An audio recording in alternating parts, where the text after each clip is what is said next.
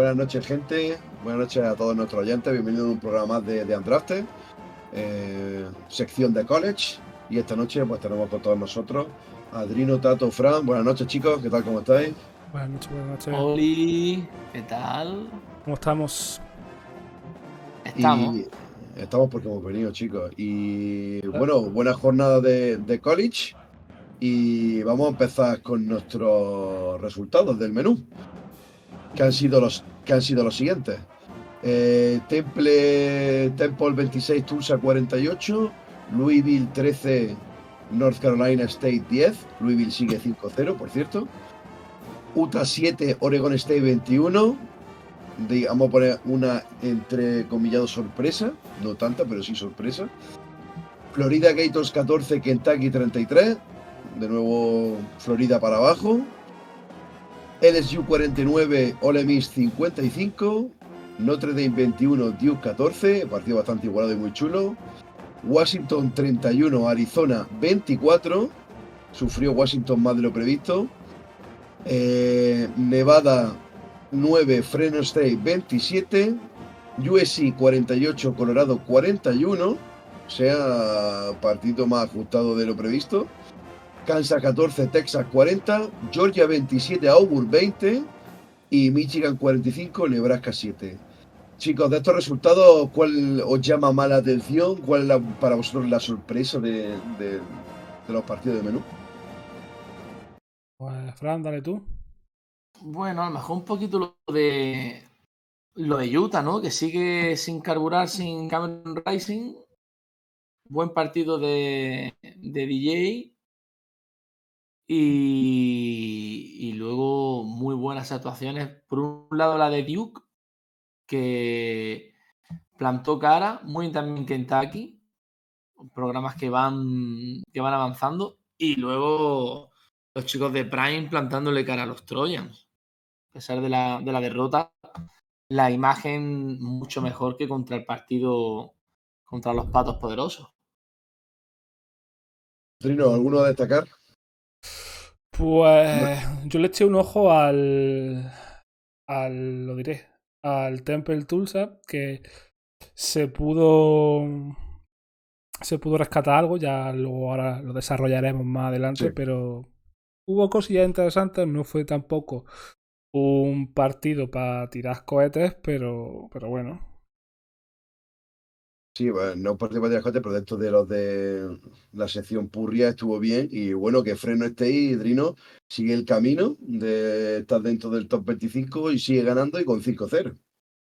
Pues sí, la verdad es que sí. Eh, veremos a ver cuando ya le toquen, por así decirlo, como hemos dicho siempre, eh, tanto con ellos, perdón, contra, como contra rivales así como más de, de- de más calibre.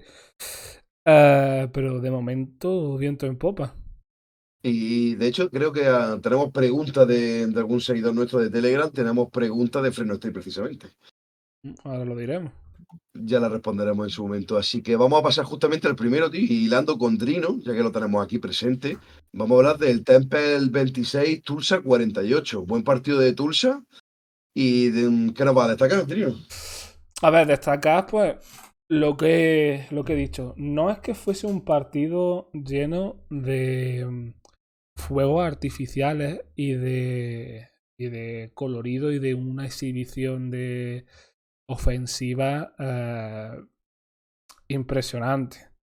Pero, bueno, son 48, pero son 48 puntos. Son Que no está nada 48 mal, ¿eh? Son 48 puntos, pero es lo que digo, compañeros, no fue un partido fácil de ver. Eh, fue un partido muy lento y muy pastoso. Y si lo veis, si veis el partido, eh, lo que se nota tanto para Temple como para Tulsa es que mm, se empecinaban mucho en correr, o mucho, o la mayoría de veces, se empecinaban en correr por el, por el centro. Y eso lo que provocaba es que puede ser tanto mérito de la D-line como de la O-line, eh, la línea se colapsara muy rápidamente. Y por lo general, esos intentos de carrera, pues eh, se quedasen en, en pólvora moja. Por lo general. Y que sí que a lo mejor por carrera avanzaban, pero es como... Em, sí, el típico partido que son de, correr los dos equipos y bastante... Sí, pero un poco llamativo. Poco llamativo, sí que hubo un par de pases y aquí lo enlazo, Pantu, con destacar un, jugador, uno, de los jugadores de, Tulsa, que es Cardell Williams, el QB de, de, Tulsa, que bueno, es un QB móvil, que parece sencillo, tengo que verlo más para dar más detalles, pero en este partido por lo menos sí que sobresalió un poco. Eh, también es verdad que Temple pues eh, no, no dio para más. El QB de Temple, el QB de Temple se miraba, miraba a una esta, a una asignación, a un este, y, por lo general, y de ahí no pasaba. Pero bueno. era el típico QB de una lectura y listo. La verdad que Carter Williams es el típico dual free de corredor que pasa y, de, tiene, mm. juega mucho RPO, mucha opción para correr con él y aprovechar sus piernas. Y bueno, pues es un jugador que bueno, vamos a seguir viéndolo a ver, a ver dónde, nos, dónde nos puede llevar.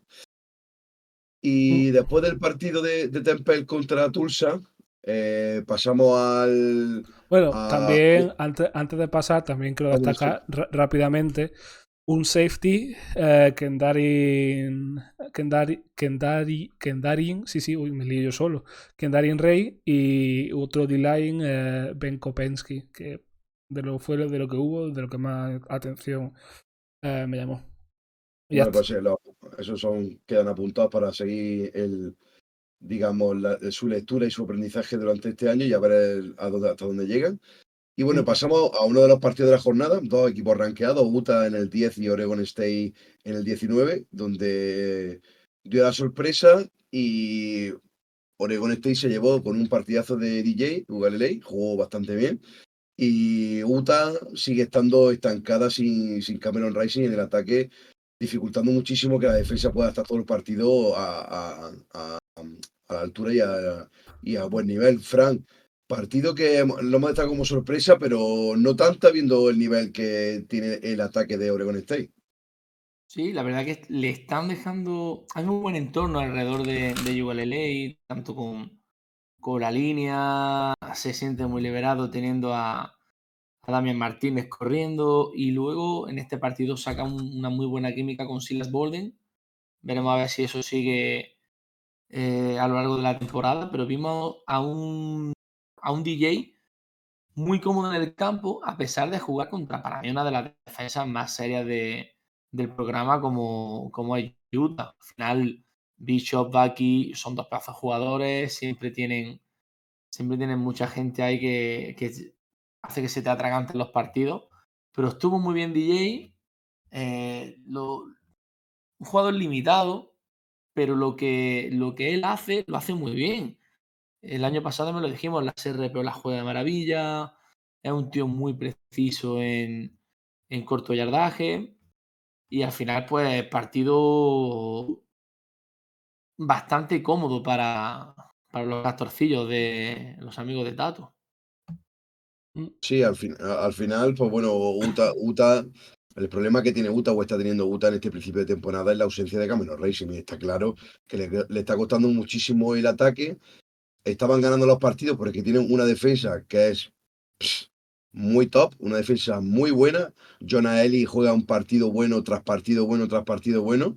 y, y al final eh, eh, eh, la defensa te, aguanta un poco, pero no puede estar todo el partido en el campo. Entonces, al final, cuesta muchísimo trabajo. Nate Johnson se nota que es Freeman, se nota que es un cubi totalmente distinto a Cameron Racing y que necesita su adaptación y que le está costando mucho llevar el, ataque de Utah.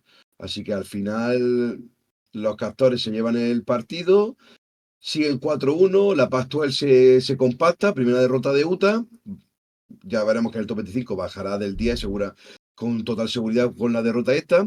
Y, vamos a pasar al siguiente partido que, que, vamos, que vamos a hablar, que es el, el Georgia 27, Auburn 20.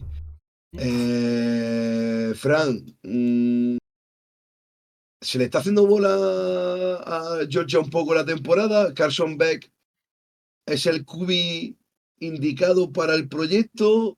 Ah, hay, hay dudas porque el partido al final eh, muy justito contra Auburn. A ver, el, el problema de, de, Georgia es que no, no, no están reclutando buenos QB. Y cuando los tienen, no juegan. Pasó con Justin Field, no su segundo año le dijeron que no iba a jugar y, y armó la de Dios parece de allí. Veremos a ver si con, con Rayo la cambia. Pero la verdad que Carson Beck pues, es un tío justito. ellos se apoyan mucho en, en, su juego de carrera, al igual que el año pasado. Y la suerte que tiene este chico es que tiene a Bowers. Correcto. Que es insultante la superioridad, la superioridad que tiene física y, y, táctica, cómo se mueve. Hay una jugada en la que lleva dos tiros encima y, y coge el balón con una mano. Es un espectáculo. Este tío es un espectáculo. Luego la suerte que tienen es que juegan con la tranquilidad de saber que detrás está la defensa que. la mejor defensa de, de la NCA. Del país. Y, y, eso, del país completamente. Y eso te da mucha calma. Pues el año, el otro día hablábamos de, de Williams, hablábamos de Stars, hoy hay que hablar de Mondon Jr., de Ballard, Stackhouse. Dumas Johnson vuelve a ser el papá de esa defensa. Es, es, que son. Es una locura. Y, pero es verdad que, que Carson Beck, pues ahora, a día de hoy deja mucho que desear. No ya, jugando ya. mal, pero. No, no, no, no, siendo un cubi ramploncillo, limitándose a no cometer muchos fallos, pero que aún estuvo en el partido 10 arriba, le remonta, luego se vuelve a poner por delante, empata Georgia y, y gana gracias a un touchdown de, de Bowers en, en, el último cuarto, con, rompiendo placaje y, llegando hasta, hasta la Enson. Si, vamos, si no es por Bauer, este partido no lo gana Georgia. No, a ver, es un pinchazo importante, evidentemente. Pero es lo que tú dices. Eh, Carson Beck, Ramploncillo, lo es. El año es pasado, justito. el, el QB con el que han ganado dos campeonatos, ¿cómo se llamaba? ¿El botellita? ¿El de los Rams? Stenson Bennett. Bennett. Bennett era un tío que, que te movía muy bien las cadenas de las cadenas del equipo. A Carson Bell le cuesta un poquito más. Cuesta bastante. También más, más cagón. Hay ciertos pases que no se atreve a, a intentarlo. Bennett sí lo hacía. Y bueno, ahora mismo la verdad que el salto de calidad es grande. Siguen ganando, un poco como Filadelfia la NFL, sin convencer, pero siguen ganando. Y, y, y, vamos a pasar a los que siguen ganando, tampoco sin convencer, porque no, no han jugado contra nadie. Michigan 45, Nebraska 7. Michigan sigue con el modo rodillo, sin hacer partido de wow partidazo, pero 5-0. Pues otro, otro más. Se dedican a, a que McCarthy juegue fácil, correr mucho con, con, su backfield cada vez más poblado. Y, y bueno, en Nebraska, pues. Añito duro para Marrul. Añito duro para Marrul. El, el, año cero, como me gusta decirlo. Sí, va a ser el inicio de, de Matt Rule con un año complicado, pero supongo que para el año que viene eh, Nebraska va a cambiar, que la gente lo tenga claro. Matt Rule al final va a sacar partido de este equipo y con el recruit que tenga ya suyo irá mejorando. De Michigan, mmm, la cuestión aquí está, Tato, Drino, eh, no se han enfrentado a nadie poderoso todavía. Van 5-0 porque el nivel con lo que se han enfrentado se supone que son bastante superiores. ¿Creéis que en el primer partido que tengan duro, complicado, podría pinchar Michigan? Pues... Eh, voy a mirar el calendario a ver qué tiene, cuál es el, el rival duro que tiene, que tiene el, siguiente, el siguiente es Minnesota la semana que viene. Bueno, Minnesota siempre te puede poner en apuro. Era siempre un equipo que tiene buenos corredores.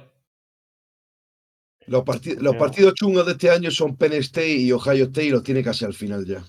Casi al final. Hombre, sí. depende de cómo llegue ese ataque y sobre todo lo que les dure uh. eh, Blake Coru. Si Blake Coru les dura. Tiene un poquito más de chance, pero tampoco es. Hombre, yo veo a Penn State. Este, este, año Penn State está muy, muy fuerte. Se puede, le puede plantar muchísima cara a, a Michigan. Es que yo creo que. la sorpresa, ¿eh? Sí, sí, sí. De, de bueno, todo. sorpresa, no tan sorpresa. Bueno, a ver, una, una Big Ten dominada por Michigan y Ohio State, me refiero que pueden salir ellos campeones, Penn State. Este año puede ser su año. Con Drew Haller al nivel que el que está jugando, ojito con Penn State. La defensa es muy buena. el backfield que tienen. Eh, totalmente. La broma. Pues eso puede ser el partido, el partido clave de, para, para Michigan, pero quedan una, dos, tres, cuatro y cinco jornadas para ese partido. Se enfrenta a Minnesota, Indiana, Michigan State y Purdue. Bueno, Michigan State, el duelo, el duelo de las Michigan siempre es un poco, digamos, hay, hay tanta rivalidad que puede pasar cualquier cosa. Pero no sé, Minnesota puede ser un hueso duro. Lo vamos a ver la semana que viene. Vamos a ver qué tal, qué tal les va. Y pasamos al siguiente partido. Kansas 14, Texas 40. Texas, de los Texas Longhorns de. De, de tuyo. De West y de Sarkisian siguen modo rodillo. y de Jonathan Brooks. Jonathan Brooks, que por, supuesto está jugando a un nivel espectacular. Hombre. Eh, eh, siguen con el rodillo y en un partido tampoco sin jugar a un nivel increíble. Se marcan un partidazo y pasan por encima de Kansas que estaba jugando muy bien. De hecho, es la primera derrota de Kansas en, todo el año. Eh, aquí la pregunta es, ¿son, candidatos al título? Son palabras mayores. Primero hay que ganar la Big 12 y luego ya candidatos al título. No sé, compañeros, cómo lo veis. Hombre, hay que. Lo primero, que la ofensiva está funcionando. Ewell se está respondiendo. Eh, Baxter ya empieza también a tener más peso en, ese equipo. Worthy no está tan solo. Si la, hace un par de semanas destacamos a Jatavion Sanders otra vez. Esta semana tenemos que hablar de Adonai Mitchell. Worthy se sigue manteniendo ahí. Me parece que no está, pero siempre suma. Y luego la defensa. La defensa, es la, defensa la, para mí, la defensa y la OL de Texas es la, es la clave. Ford, yo el año pasado lo destaqué varias veces. Me encanta, me flipa. Me parece un pedazo jugador. Byron Murphy está jugando muy bien. La verdad es que es una, una defensa que, que te permite muy poco. Y luego el ataque, como hemos dicho, carbura muy bien. Sarkisian es un pedazo entrenador. Los veo realmente un equipo pues, que puede estar ahí. no te digo en el top 4, pero en el top 6 yo lo veo difícil de que, bajen de ahí. Sí, va a depender sobre todo de, precisamente el, partido de la semana que viene, duelo de rivalidad, mm, el Red River Showdown, contra Oklahoma y ahí vamos a ver de qué están hechos todos los equipos también. O sea, a ver, Texas... Se enfrentan en número a una de las mejores defensas del país, ¿eh? Correcto, o sea, Texas ya ha ganado a Alabama, pero ahora, ahora tiene otro huesaco que es Oklahoma y va a ser otro hueso, ¿eh? Después del año pasado, el 49-0 que le clavó Texas Oklahoma, creo que van a venir con muchísimas ganas de, de, romper la racha de Texas y de, y de joderle una temporada bastante claramente. Así que la semana que viene tenemos partidazo eh, duelo de la Big 12 y Fran. Es en casa, ¿no? Es, en casa, ¿no, gordo? Ese, partido se juega en, campo neutral. Ah, neutral. Sí, se juega, siempre se juega en el mismo campo y es un, duelo donde las dos aficiones van al campo y es, un, chulísimo. Si nadie lo ha visto, el Red River, el duelo del Río Rojo. Ah, en la, se juega en Dallas, en, el Cotton Bowl. En el Cotton Bowl. Y, y, es un duelo que está muy chulo porque hay muchísima rivalidad. Y siempre, el equipo que siempre viene mal, normalmente da la sorpresa y, se lo puede llevar.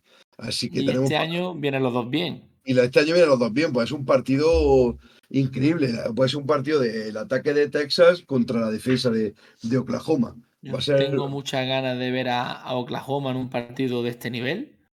Primero porque Venable siempre me pareció uno de los mejores coordinadores defensivos de los últimos años que ha habido en, en college. Esta defensa ya se nota a su mano. Y luego un jugador que a mí siempre me ha encantado, Dylan Gabriel, contra una defensa de verdad. Vamos a ver de qué está hecho el, el ex chico de, de UCF. Pero la verdad que el, partido pinta espectacular. Y, y, es verdad porque el año pasado, en el 49-0, llegó Oklahoma sin, sin, sin, Gabriel por lesión. Se lesionó justo en el partido anterior. Que eso fue también un handicap bastante importante. Y bueno, chicos, pasamos, hablando de handicap, pasamos al USC 48, Colorado 41. Aquí, después de llegar a la mitad del segundo cuarto con un 21-0, creo recordar, eh, todo el mundo pensaba que esto podía ser la hecatombe. Y no así. Los pupilos de Coach Prime se mantuvieron en el partido con un muy buen final del segundo cuarto y muy, muy buena segunda parte casi a punto de, hasta incluso de la remontada. Fran, por alusiones, el mayor hyper de, Colorado Buffals. Ah, hay esperanza, hay esperanza después de este partido, ¿eh? Territorio Prime. A ver, eh, es verdad que, que, cuando vimos el 21-0 pensábamos que iba a ser otra pana. De hecho, de hecho en, mitad, de la boda de Tato te escribí y te mandé el pantallazo de 21-0, acuérdate. Eh, nos pilló la iglesia todavía. Correcto. esto pinta. No, pero bueno, es verdad que la defensa de USC deja mucho que desear y, y USC es muy probable que se caiga por, por, por eso, por la defensa. No sé si Riley será capaz de dar la vuelta, pero Colorado no puede meterte 41 puntos. Y aparte, Shedur Sanders jugando súper cómodo gran parte del partido. Y si le das tiempo, pues es capaz de encontrar a mucha gente. Hay que destacar a Mario Miller. Antes de este partido le preguntaron a Coach Prime por Cormani McLean, por algunos freshmen más. Dijo que tendrían su oportunidad durante la temporada y este chico jugó a un grandísimo nivel. Diferencia con Jimmy Hall y con Xavier Weaver, que están jugando muy bien que este sí tiene pinta de que en la NFL puede ser algo más.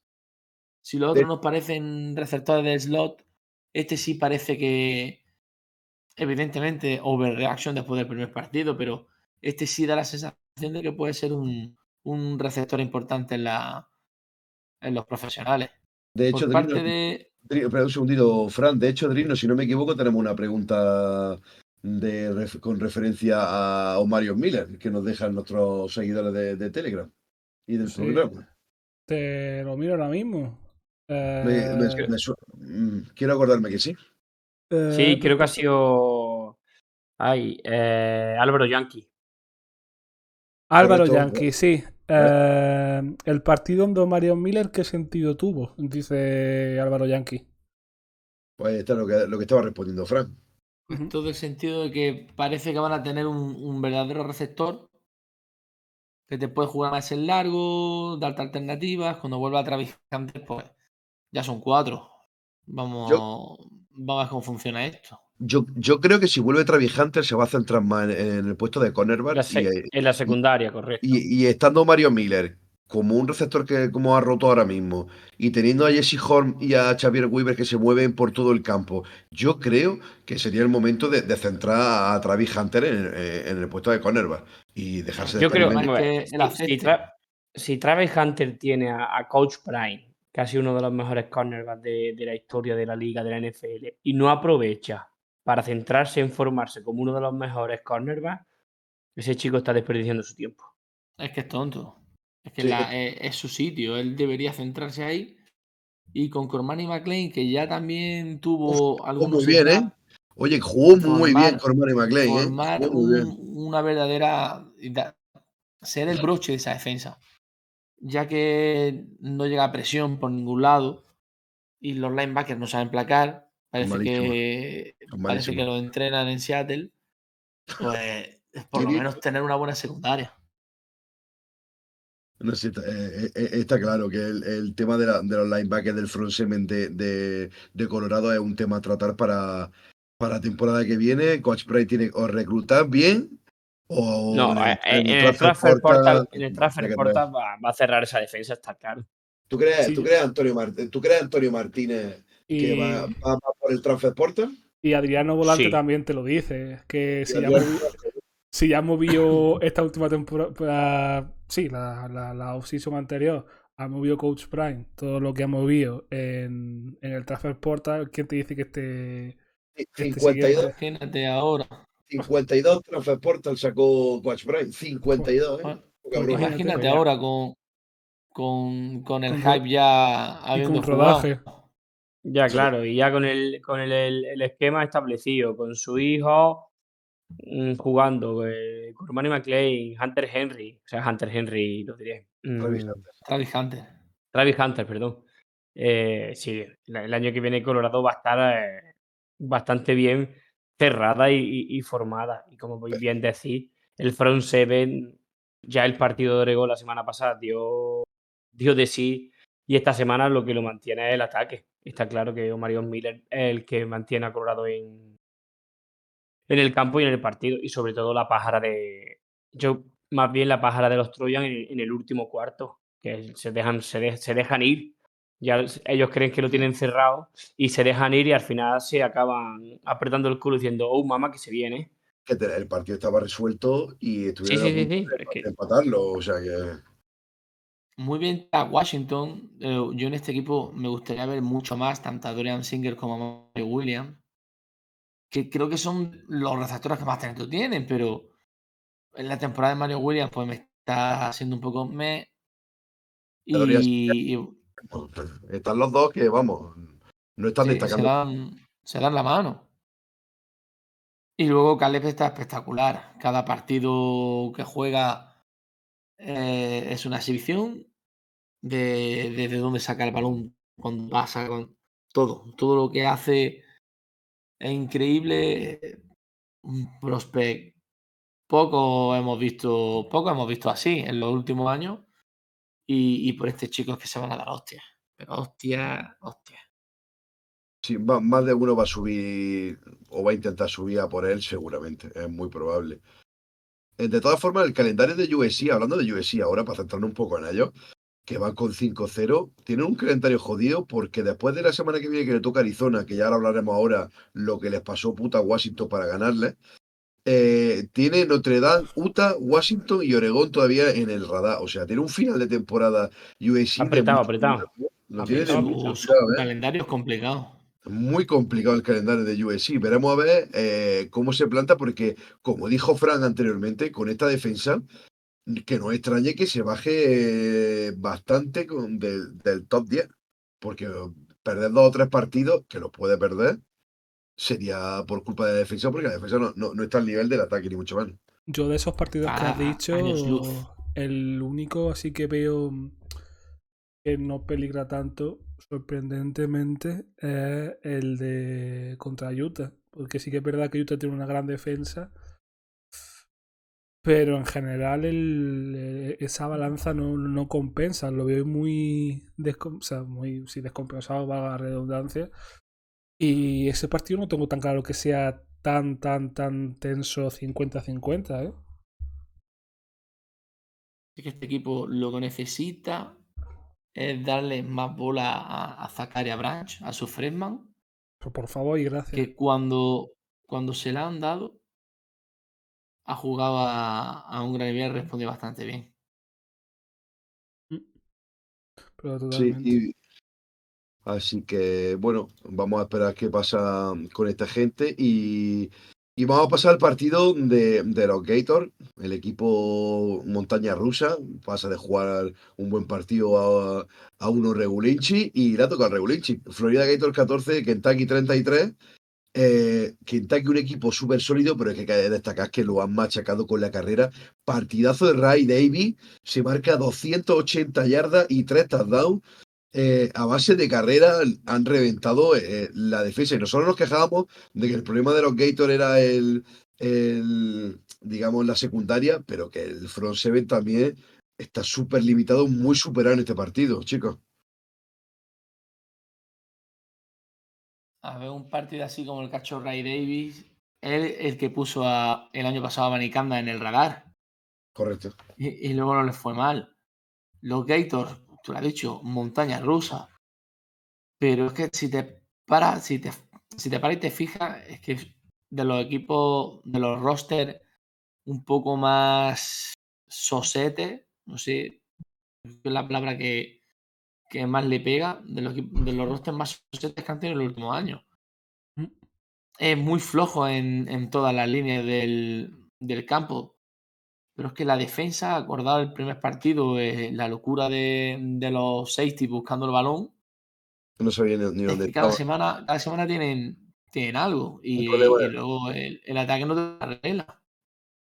Luego el problema tuvo partidos que Graham Merch era el problema. Ahora está jugando bien Graham Merch, pero Trevor Etienne ni aparece.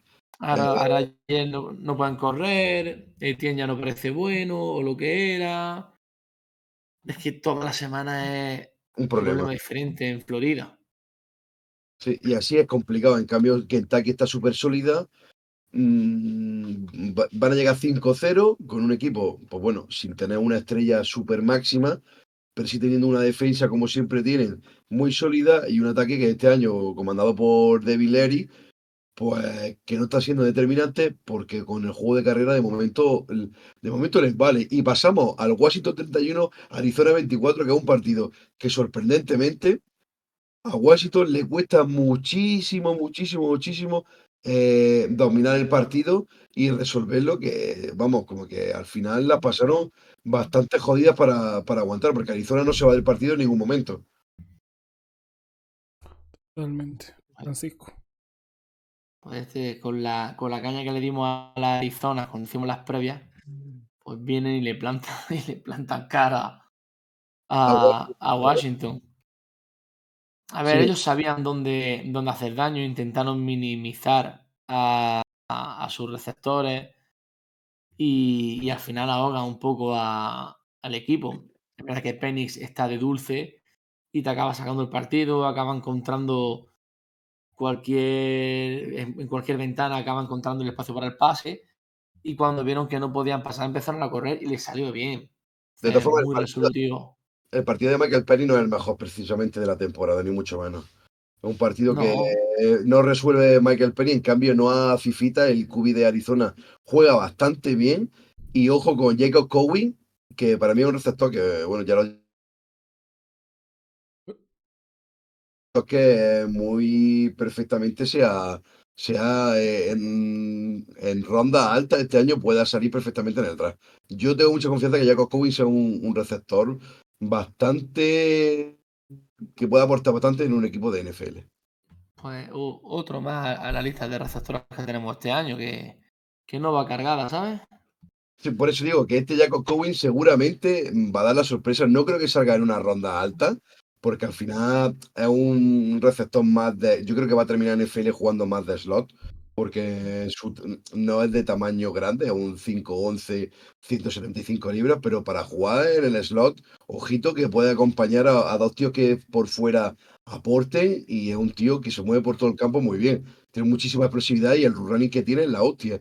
Yo creo que ya Jacob Cowen va a salir bastante alto en el, siguiente draft, que lo, tenemos hay un, receptor de, Washington fuera de, las dos superestrellas que me, gusta y cada vez más, que es Jalen Polk, que también tuvo un, par de momentos de estos de, que necesitas que aparezca alguien y, apareció él, el otro jugador que, deberíamos de apuntarlo porque creo que también tiene tiene, tiene su cosilla, ¿eh? tiene su tiene su puntito. De hecho, Paul este año porque es sophomore y no se va a presentar al draft, pero mm, quitando a Dunce y, Macmillan, que son, eh, pero que yo con Paul que este año yo lo metía ya en la tripleta con estos dos, con Dunce y Macmillan, de hecho ahora Macmillan que está lesionado, que no puede jugar, eh, está tomando una responsabilidad y le está dando balones y, está aportando muchísimo. está respondiendo, que es lo importante. exactamente, está respondiendo y, y, ojito al final de temporada de este chico, que está jugando genial y que para el año que viene no, pero para atrás del 2025 tomar nota de, de, Paul porque va a ser, si no receptor 1, top 5 seguro, porque el tío es buenísimo. Esperemos que siga, que no nos dejen más lugar. Exacto, ya que hemos hablado bien de él, que por lo menos ahora no, no, no nos falle. Y pasamos a Tato. Notre Dame 21, Duke 14. Partidazo de los dos equipos. Duke su primera derrota de la temporada, pero manteniendo un nivel y, plantando cara a un equipo como es el de, el de, el de Notre Dame, que venía de perder solo contra Ohio State y en el último segundo. En el último segundo, exacto. Sí, como bien dices, la, la primera derrota de Duke, pero es que se, delante tiene a un, a un San Harma que hace un partidazo y la defensa de, Notre Dame para muy bien al ataque de, Duke. Eh, me gustaría destacar al, al de Notre Dame, te lo dije el otro día, a, Michael Evans, que es, un animal, es un animal, él, él es el que hace todo el daño a Duke. Y por parte de Duke, el, el Kubi, Riley Neoran, está bastante bien. Y en receptores, por destacar un poquito la actuación de, de Jalon Calhoun y Samir Haggans, por así un poquito por encima. Y yo la verdad es que este partido lo, he visto eh, esta mañana, porque el sábado estaba ocupado, como ya sabéis. Y algo, más por lo que sea. tenía entre manos, por lo que sea estaba ocupado, por lo que sea. Así que si quería añadir algo más, sobre todo, ya te digo, destacar la, estación de, la actuación del Tiden de, Notre Dame. Eh, si, no lo habéis visto, eh, Michael Evans hace un partido que parece el papá de todos. de las actuaciones de la semana. Increíble, qué partidazo. A mí me encantó porque tiene una facilidad para recibir el balón y el tío es un 6-5 que es enorme, bloquea súper bien. Bueno, eh, al, final, al final lo que se le pide a un Tiden de Notre Dame, que, que bloquee. Eh, ¿Cómo sacan? Estos sacan Taidenes como churros. Pero que a mí lo que más me gusta de él es a la hora de recibir la facilidad que tiene para romper placajes siendo tan grande. Y no es porque lo rompa por potencia, no es con la, habilidad que tiene dentro del campo de generar yarda after catch. Eh, la verdad que si la gente no lo ha visto, que vea el partido porque es de locos. Y chicos, y San Harman está al nivel porque, lo voy a decir, la OL de, Notre Dame, madre mía, los, cinco, los cinco tíos son muy buenos, pero es que tiene a Joe Alt, que, es, tiene una, una, cosa loca. Ese, ese chico, eh, para mí, clarísimo número uno de, de offensive line de, de, esta, de esta clase. La única pega que tiene, que tiene Notre Dame es que sigue sin darle un balón a sus receptores. Sí, carrera o Tide. Carrera o Tide. Yo creo que es por el, sistema que tienen allí. En Notre Dame juega así siempre, ya está. Aparte que eso, Notre Dame se siente muy cómoda, o se ha sentido muy cómoda hasta esta altura de, temporada, distribuyendo el juego con, con este Tiden que habéis dicho, con Estime y. Ay, no me acuerdo cómo se llama el otro corredor. Pero bueno, sí, puede ser. Eh, que es lo que sabíamos ya, que iban a distribuir más su juego por tierra que mediante pases. Pero bueno, si cae algún pase timidín a algún. yo esperaba con, con Harman ver un poquito más a los, a los receptores. Y no, y no. Porque es un, es un pistolero y no lo están haciendo. me, me fastidia un, un poquito pero también cuando tú vayas a reclutar el año que viene, los receptores te van a decir que te hará Que te vaya, que te acueste, está claro. Ese es el gran problema que tiene otro Day. Al final tú, mm, cuando trajeron a San Harman, tío, San Harman, como estaba jugando eh, eh, en, el centro de Florida, tío, era un plan de, tío, si este tío es un pistolero lanzabomba, tío, pues la metí en el sistema de Notre Dame y, tío, parece otro cubi como más. Le han recortado, le han recortado el brazo. Ya ves, le han cortado la sala a San Germán totalmente, tío. Bueno, cuando vino de, de Central Florida y de Wake Forest. Eso, perdón, hostia, de Central Florida, que lo confundo siempre por los negros. A ver, siempre, siempre es un tío no son muy, muy valiente y, y, muy suelto de brazo, pero a lo mejor el mejor San Harman el que estamos viendo ahora. Totalmente. Un poco como, como Bonix, eh, ahora que le están enseñando cómo tiene que jugar un QB. Pero es cierto que al final Notre Dame juega muy poco yardaje porque juega muy en corto. Y cuando tiene una prueba de verdad, como el otro día con Ohio State, el ataque de, de Notre Dame pasó a ser muy terrenal. El que puede estar el problema que pueden tener ellos y, en, jugar tan cortito. Sí, y, pasamos de, del tema de, de Notre Dame, con un Saharman totalmente, como digamos, recortándole la ala, a un partido donde lo, donde lo que no aparecieron fueron las defensas. LSU 49, Ole Miss 55. Esto fue una locura de partido ofensivo eh, en, el que despuntaron todos, Jaden Diner, Jason Dar, apareció un montón de gente, Quinton Joskin, Ulises Bailey, madre mía, los ataques estaban, fue una locura de partido. ¿Qué pasó aquí con dos defensas que supone que teóricamente eran sólidas? Es la gran pregunta de este partido. Este partido se vendió como un partido de defensa y, fue, todo, lo contrario. ¿Verdad? Que llevamos toda la temporada hablando de, de Brian Thomas y de Malik Neighbors en LSU. Volvieron a hacer un gran partido, pero es que fue un, una fiesta ofensiva. Aquí no quisieron defender. Ataque, ataque, ataque, ataque a lo loco. Y, hombre, partido divertido de ver por eso, pero al que nos gusta más un poco el, fútbol más táctico, eh, te acabas desesperando con los dos equipos. Que estamos hablando de LSU, que estamos hablando muy bien de Harold Perkins, el nivel que estaba mostrando en defensa, de, de, de Mickey Wingo, uno de los mejores defensive tackles de, del college, tío, y ahí por ahí corría hasta el tato. O sea, el, Judkin y, y Bedley, los dos corrieron, pero con una facilidad brutal, o sea, una locura. O sea, Tengo que decir que me alegra que Judkins haga ya un, un, partido así, que termine de asentarse este año, que lleva un, un arranque de temporada regular porque a, mí me gusta muchísimo y el año pasado fue uno de los Freeman más destacados de.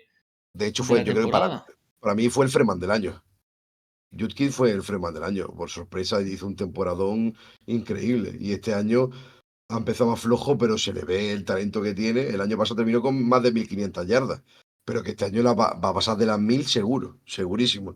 Esperemos, esperemos. Con juegos que a mí me, el año pasado, te digo, me, me gustó muchísimo y, y espero que, que termine ya por fin de asentarse y, de terminar con la regularidad, que es lo que está marcando su inicio de temporada.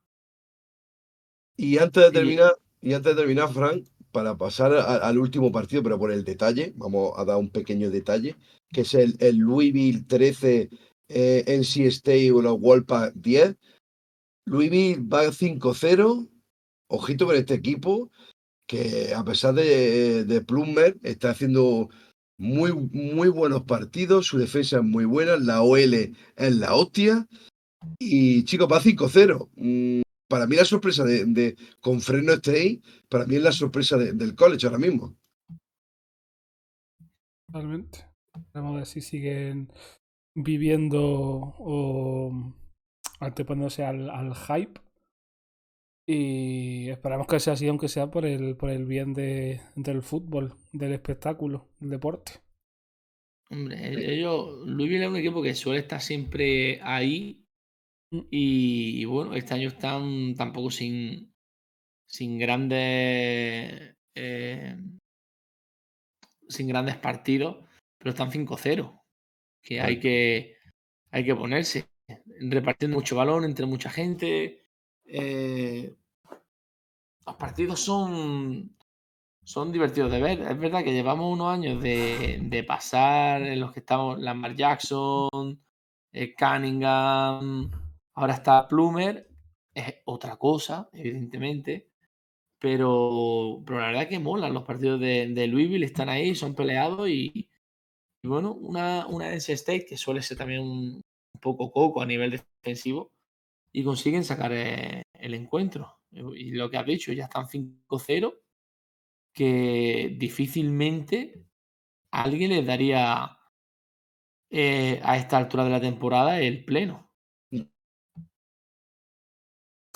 La prueba a otro equipo, ha sido Duke y ahora para la siguiente jornada es contra Louisville. O sea, Notre Dame tiene a otra de, la, de las crecientes para bajarlo del hype o, o, siguen subiéndolo para arriba. De hecho, Louisville se ha metido en el top 25 después de esta jornada. ¿eh? Correcto, es una de las entradas. Y justamente hilando con la frase de Tato, correcto, vamos a pasar al top 25. Y Tato, efectivamente, Louisville entra al top 25, una de las nuevas entradas como la de Kentucky, que entra directamente al 20. No es sorpresa porque van 5-0. También 5-0, claro. Van 5-0, ganando a, a Florida a Florida, que estaba en el 22 y ahora está fuera, y entrando eh, en ese puesto. Pocos cambios, ahora mismo para el general, para el top 25, de arriba sigue más o menos igual. Lo único es que subida fuerte de Oregon State y Ole por su victoria, bajada gorda de Utah y, y el hecho. Washington, Washington State también ha subido tres posiciones. Claro, y Washington State también ha subido por la, por la victoria que, que tienen y, y, la entrada nueva de, de Kentucky Louisville se mantiene freno, Drino. Al final freno sigue estándose por segunda jornada en el top 25. En la, la, cenicienta, digamos. Sí, ¿no? Y el calendario que le queda por delante, que de momento es Wyoming, que sí que a lo mejor le puede complicar. Esa es más Eh, difícil que yo. U, la UNLV, que creo que la academia. Por esta, espérate. Ah, que lo, la vimos, o sea. Es de la Mountain West, eh, que lo vimos preparando el este, pero bueno. Eh, también Boise State, San José a lo mejor también, Nuevo México y San Diego. pff, en teoría, se le pinta, o sea, se le presenta por delante un calendario aparentemente asequible. O sea con- Tulane del año pasado. Mm. Sí, eh, es la Tulane del año pasado, la tenemos ahí con freno. De hecho, ya en el anterior programa en el que estuvimos Drino y yo solos, eh, ya hablamos de que vamos a seguir a Freno State como, eh, como nuestro equipo de, del Grupo 5 para, da- para dar la sorpresa y de estar ahí metido. Ah, Y- UNLV, Universidad Nevada Las Vegas, que lo había dejado ahí y que tampoco quería yo dar a la gente sin información. Con, con la duda. con la duda. con la Sigue, duda. sigue. Y ya está, chicos. Y ahora vamos a ver el, nuestro, el calendario que nos espera para, de menú para la Week 6. Eh, No nos hemos. la, si quieres antes, bueno, sí dilo y luego vamos con algunas preguntas que, que no se nos queden. en Sí, vamos, a hacer calendario, vamos a hacer el menú rápidamente para destacar los partidos de, de la semana que viene. Que son, vamos a empezar con el Florida Internacional Nuevo México, porque es el que se juega en, en- en horario de ser el primer partido eh, de, la- de la Week 6. También está el Jacksonville State Middle Tennessee, que también está en esa. En esa bueno, franja horaria.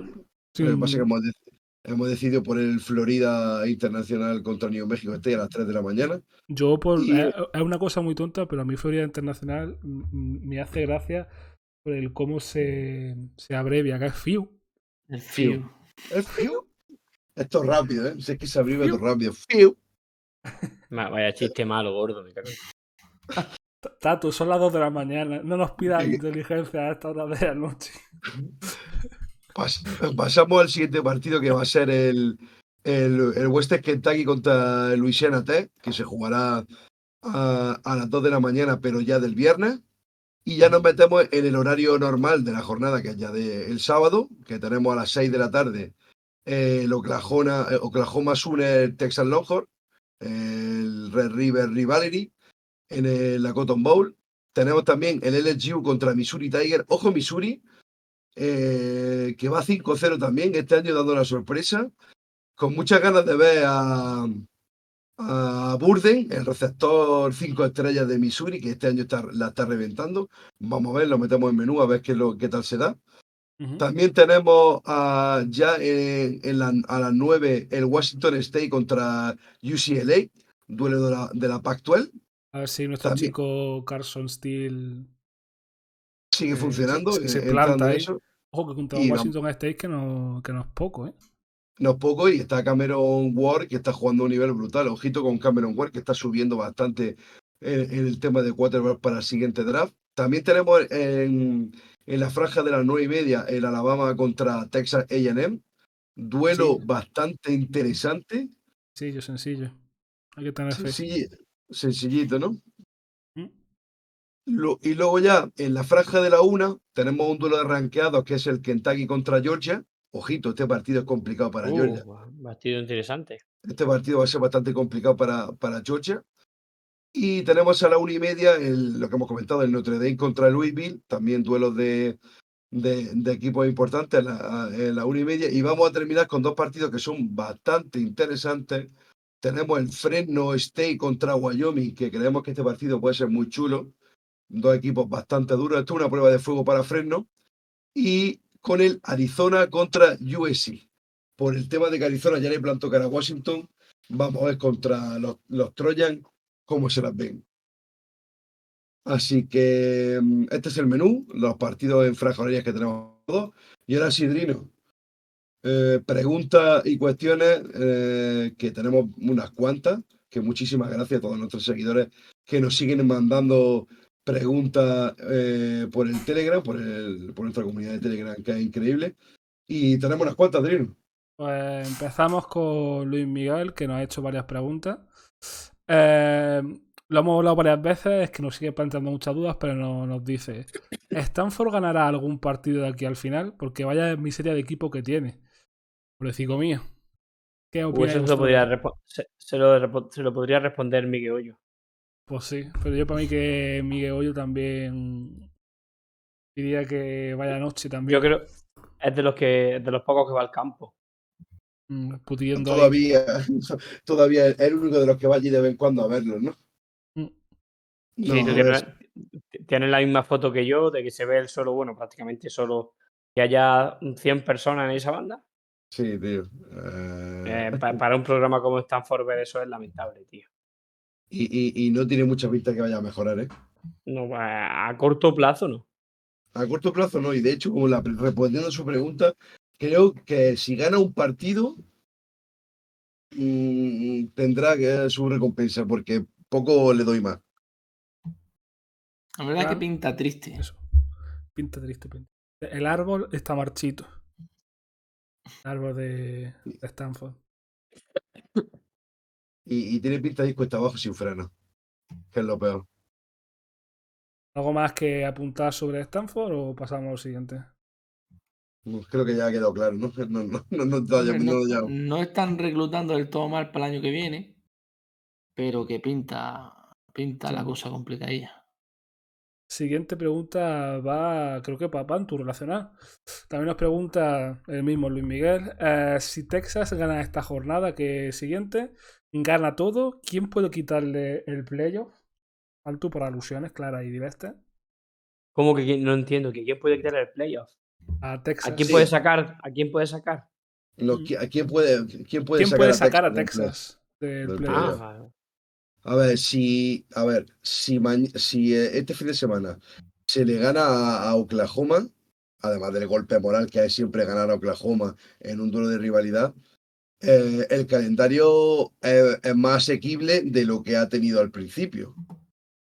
O sea, en teoría, en teoría lo que viene ahora, quitando Kansas State y TCU, que normalmente siempre a nosotros nos ponen en problemas, siempre, eh, si ganamos a Oklahoma, no descarto terminar con la temporada invicta, cosa que sería ganar la, la y entrar dentro de, los cuatro para playoff, cosa que sería la hostia.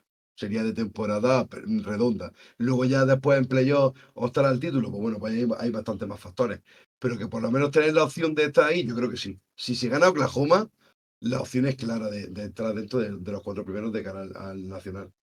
Yo creo que si se gana Oklahoma, el único partido que puede peligrar Texas Tech, de estos días que, Texas Tech tenga el día tonto. Pero la que lo, complicado, em, tampoco tienen un, calendario este año complicado del todo. Pero a priori. si quitan en medio Alabama, que era lo gordo, si se quitan de medio Oklahoma, yo creo que para meterse en el top 4 con el calendario que tienen este año, bueno, es que a lo mejor luego la, victoria de, sobre Kansas puede tener, más, puede tener más valor del que pensábamos al principio. Pero si se quiere meter en el top 4, creo que tienen que hacer pleno de victoria. Sí, yo creo, yo creo que también, pero en teoría y, y, previsiblemente el inicio con, de, calendario Alabama, Baylor, Kansas y Oklahoma era bastante duro. ¿Qué pasa? Que al final, Baylor al final mm, está mal se le gana a Alabama allí, que ese es el partido que te da la clave para estar en el top 4, ganar a Alabama eh, allí en Tuscaloosa, y luego ganar un ranqueado como es Kansas y ganar otro ranqueado como es Oklahoma. Te da, te da para estar en el top 4. Ahora tienes que hacer después, no tener fallos y ganar, además, de manera convincente los partidos. Pues, si queréis, pasamos a la siguiente, que os la voy a plantear así, que la, la, la primera que, lo primero que se ocurra, sin pensar tampoco mucho, ¿vale? Eh, también nos pregunta, la última pregunta suya, que qué equipo eh, le recomendaría, les recomendaríais, perdón, por su juego gane o pierda. Y no vale Frank, eh, Colorado y su folclore. Vaya. Pues lo primero que se lo pierde. Hombre, este año Florida State. Este año Florida State está jugando de una forma muy divertida y muy espectacular. Yo, diría Washington. Si quieres ver espectáculo, además que el Penny y, los receptores que tienen allí, es espectáculo, eh, espectáculo puro en todos los partidos. Si quiere, si quiere ver receptores que vea Ohio State, que el 1 y el 2 están ahí. Pero no tiene Cubi. Si, no. no tiene bueno, hay que verlo. Oregón es de los equipos más fuertes que hay y juega muy divertido. Penn State. Yo no he dicho Oregón porque no quería barrer a casa, ya que está barriendo para casa. Oregón es uno de... El cuerpo de receptor y el backfield tan completo que tiene Oregón puede ser perfectamente de los mejores. Y el mismo Knicks. Si quiere tirarse mm, de los pelos, pues que se vea los partidos de Miami, que son una montaña rusa, porque tenemos todavía en la retina el año pasado y no sabemos si creérnoslo. Pero. USC, también es divertida. USC también. Sí, USC. Pero necesitan empezar a defender. Alabama. La que para empezar a ver partidos hay, hay varios equipos los suyos. Mirar. Yo. sobre todo yo voy a decir, y ya has dicho tú Alabama, voy a decir que un equipo, nada más que por folclore, por esto y porque tiene de otras cosas donde pillar, Notre Dame. Sí, ya depende de lo que quieras. Si quieres un, equipo que tenga buena defensa, que vea Utah, que vea Iowa, que vea Georgia. Yo Iowa, Iowa, Iowa, no se lo recomiendo, porque el ataque es negativo. El ataque es negativo. Ha dicho Tato que en cuanto a defensa. Eh, ya, pero es que el ataque es, demasiado malo. Es que el ataque es malísimo. Si no, luego también se puede poner con Missouri, que, ah, que parece que es un programa que empieza a levantar cabezas. Llevan un par de años reclutando bien y, llevándose cinco estrellas ahí que, de las que nadie se espera. Sí, sí, eso es cierto. Pues, y, el, que, el que no recomendamos es, mm, es Boise State por cosas. Por el campo. Por, cositas. Vale. Eh, Ajenas totalmente a lo deportivo. a la eh, tercera jugada del partido de Seattle, Fran. Primer blitz de llamarada. Fantástico, me encanta. Eh, siguiente, pero vamos a hacer las que quedan así disparos. esto, esto, esto, es para que vea la gente a la hora que estamos grabando. O sea, que son las 2 y 18 de la mañana. Y, estamos... y hemos grabado otro programa antes, pero bueno. Eh, mismamente. ¿Es Fresno el mejor equipo del G5? Tiene a Jeff Tedford como un, o sea, como un diamante en bruto en la figura de eh, Mike King. Eh, puede ser el Aya Gilliam o Gilliam, creo que es. Sí, un jugador a tener en cuenta para 2025. A ver, por parte. Eh, sí es, para mí sí es el mejor del grupo 5. Eh, para a mí, eh, Kina no me gusta nada. O sea, el, Kubi no me gusta nada. Es súper eh, montaña rusa, tío. Tiene pases muy buenos y luego tiene jugadas que la lía, pero él solito se mete en un, en un jardín, mm, en un jardín, pero de, mucho cuidado. Mm, ¿Qué pasa? Pues bueno, pues que al final están corriendo bien y, tienen, jugadores, y jugadores para ello, pero que de todas formas. todavía no quitando Arizona, sí, Arizona puede ser el rival más chulo que han tenido y lo han solventado bien, pero King a mí no me gusta. Eh, de corredor, Sherrod eh, en el último partido jugó muy bien y, y, y, como preferirlo por el, por el que ha nombrado a él. Eh, y, y, de receptores, Jill estuvo también muy, muy bien en el último partido. Pero bueno, es lo que tiene. Es Freno State, tiene a un, cubi limitado, pero que eh, cuando está bien es, pase bastante bueno y cuando está mal, pues te puede esperar cualquier cosa. Eso es un sophomore. Al final, el sophomore todavía está. Mm, te queda en la manita. Está por hacer, exactamente está muy verde, pero que, que vamos, a ver, a qué nivel está jugando o que lleva. De hecho, Wyoming es un hueso fuerte que se va a enfrentar con una defensa dura porque ya la he visto a Wyoming este año contra Texas y es una defensa dura, te puede poner en problemas y no te puedes dormir, pero vamos, ni un momento. Para mí el, eh, rival más duro de los que lleva hasta ahora va 5-0, así que esta es una piedra de toque para Fresno. Ya está. Eh, Fran, te lanzo la siguiente pregunta. Siguiente pregunta, dos preguntas, que se pueden más o menos. Eh, Ricardo dice que es Kyle McCord un QB de, para, para college, pone, pone CFP, que será para college. Hasta Notre Dame todo eran dudas, pero parece que, ahora sí. A ver, yo, yo, él tiene un entorno perfecto. Tiene una buena línea, un buen backfield, los mejores receptores del país. El inicio ha sido dubitativo y el otro día contra Notre Dame no nos tenemos que flipar. Todavía hay que verlo. Maryland es otra buena piedra de toque y, hay que verlo. Es verdad que tiene. Eh, es Mac Jones, pero con más físico. Mm. Un poco la, definición que se podría dar. A mí no es un jugador que me vuelva loco. De momento. Hay que darle el beneficio de la duda. Pero tiene buen brazo, es preciso. Creo que le falta. Le falta todavía hacerse. Pero, Fran, siendo sinceros, de los últimos años de Cubi de Ohio State, clarísimamente es el peor. A ver, si te vas a Fields y a y a Stroud, evidentemente, el salto de calidad es. E incluso te, diría, te diría Dwayne, eh, Hacking. a mí, por ejemplo, Hacking no me gustaba. Me voy a callar la maldad. cállatela, cállatela, sí, por favor. Me voy a callar la maldad, pero. vale, Fran, llama, llama, Fran, llamar a Dan fuera. JT Barrett JT Barrett ha durado mucho malada. Mira que antes en una jugada la calió muy bien, pero. Pues JT Barrett. Uf, la pega al suelo. Mm, no, con las rodillas de Daniel Young al placarlo. JT Barrett tampoco era un jugador espectacular, pero sí, la, bajona con respecto a los dos últimos es, importante. Es gordo. Eh, también rápidamente, Pantu. Eh, es este el año de Notre Dame. Con Harman estuvieron a segundos de ganar a los Buckeyes. Y contra Duke tuvieron un 2-minute drill bastante punterito.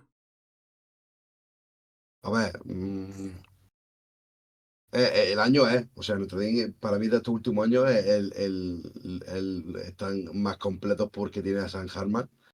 Y la pena es que el año era hasta que han perdido con Ohio. Ahora mm, tienen que ganar todos los partidos y esperar, porque yo sí veía a Notre Dame dentro del top 4 si llegan con 13-0. Si acaban con 13-0, yo sí los veía en el top 4 porque estaban jugando a un nivel muy grande. Y de hecho, la victoria con Ohio State es bajona para mí, de Notre Dame. Para mí es bajona porque el equipo era para haber ganado ese partido. O sea, te gana, te gana el peor Ohio State de los últimos años. No puede ser. Eh, también Xavi nos pregunta, a mí los de LSU, o sea, nos comenta, los de LSU me descoloca, los veía top en defensa y muy bien en ataque. ¿Qué tenéis que decir? Eh, yo creo que, tienen unos nombres en defensa espectaculares, pero no saben utilizarlos. Ya está. Básicamente. ¿Algo más o seguimos? Seguimos, ¿no? Cosa que, cosa que podíamos igualar la misma respuesta si hablan de Clemson que tienen unos nombres espectaculares, pero no saben utilizarlo, ya está. Se llama inutilidad del coacheo. Correcto.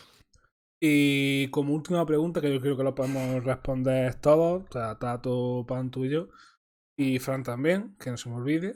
Eh, nos pregunta a nuestro querido Iñaki de Patch Spain que, que si con los cambios del NIL si es posible que Alabama deje de ser competitiva debido a la falta de dinero, de, monies, de dólares que sí existe en muchos otros sitios. ¿Qué pensáis? Yo digo que se lo hemos estado comentando antes preparando el este, y yo creo que, que no. Que aunque sea Alabama por. Eh, ¿Cómo lo he dicho?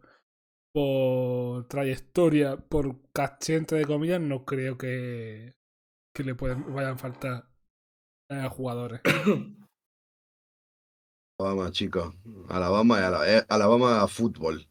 Alabama fútbol es como los Dallas Cowboys en, NFL. O sea, es el equipo del país. eso no va a cambiar. Son capaces de reclutar 10 mm, 10 estrellas eh, eh, en una clase tranquilamente y sin despeinarse. O sea, eso no va a pasar seguro, vamos. O sea, ¿Que sea más complicado? Pues sí, porque se va a estar más repartido. Eso es cierto. Porque habrá chicos que quieran que por el nil de algunos que se la juegue y digan, no, a este, vamos ya por este a muerte. Y al final se lo roben. Pero al final, en conjunto, siempre van a, van a reclutar súper bien. No creo que sea un problema. ¿Fran? No, yo opino lo mismo. Creo que puede ser más complicado. Pero venimos de un año en el que han reclutado, creo que fueron 7-5 estrellas. Así que el NIL debería hacer que el talento esté más repartido, pero siempre va a haber equipos que, que solo por el mero hecho de su nombre, pues tengan mucho, mucho más avanzado que, Atractivo, que mucho más otro. atractivo para los jugadores. Correcto, y luego al final donde recluta mejor Alabama es en defensa, va a seguir siendo así, pero que no a los equipos grandes les afectará, pero, pero menos. ¿Y Tato, algo que apuntar o...?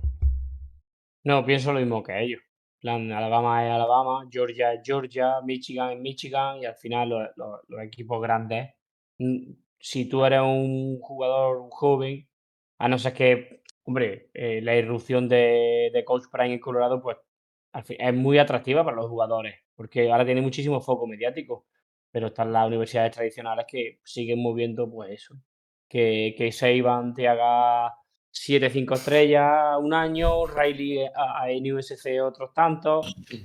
Ya está, son tradiciones versus el, el momentum. Y ya está. Pero que sí, que Alabama no creo que vaya a pegar el bajón. Ya está, pues Pantu, ciérrame, ciérrame el asunto. Pues nada, chicos, pues muchísimas gracias a todos por estar aquí con nosotros hasta el final en, en el programa de College. Muchas gracias de nuevo y no nos cansaremos de repetirlo a todos nuestros seguidores que nos siguen en nuestras redes sociales, en Telegram, en Twitter, eh, en iBox, en, en, en En- Spotify, todos los que nos escuchan, En Apple. Podcast también, o sea, en en, podcast también. en muchos sitios. Eh, en muchos sitios. Le damos muchísimas gracias por todo lo que nos ofrecen y nosotros intentamos ofrecer a ellos. Y nada, pues que nos seguimos viendo y que ya este fin de semana volvemos a lo normal, que quiere decir que Pantu verá partidos de college. Estaremos comentando en, en- en Telegram e intentaremos. Eh, Fran, Fran, por favor, mira el touchdown que va el más tonto, el, el más tonto de la jornada. Oh, las cosas Perdón, gordo, perdón. No, ya está. Perdón, gordo. Esto es que estamos, ahora están muy centrados con su, Hombre, su- no. su- sus, hijos de, sus hijos de puta. No Es que Es hasta que el árbitro, hasta que el no árbitro pita. no pita, no se termina, no se termina la jugada. Y ahí el culo de Kenneth Walker no toca No el toca el suelo suelo. y él sigue corriendo. Y, una, eh, y se pone toda la defensa a celebrar el placaje en la yarda 20 y Kenneth Walker Sí. sigue corriendo para touchdown. No, Bueno, pero es que Kenneth Walker sigue corriendo. Se para y luego sigue corriendo. Sí, porque como- ve que no pitan, pues Bueno, antes de, antes de que empiecen a, a, a los comer- dramas, A comentar el partido. a Se lo, van a, se lo van a quitar, pero no se lo van a quitar, ¿ves? es que da con el muslo en el suelo. No, no, no, no, no, no llegará. Pues bueno, Pantu. Bueno, chicos, lo dicho, que muchísimas gracias a todos y que nos vemos en los próximos programas. Besito a todos, chicos. Chao. Venga, hasta luego. Os queremos y pollo. Sí, polli.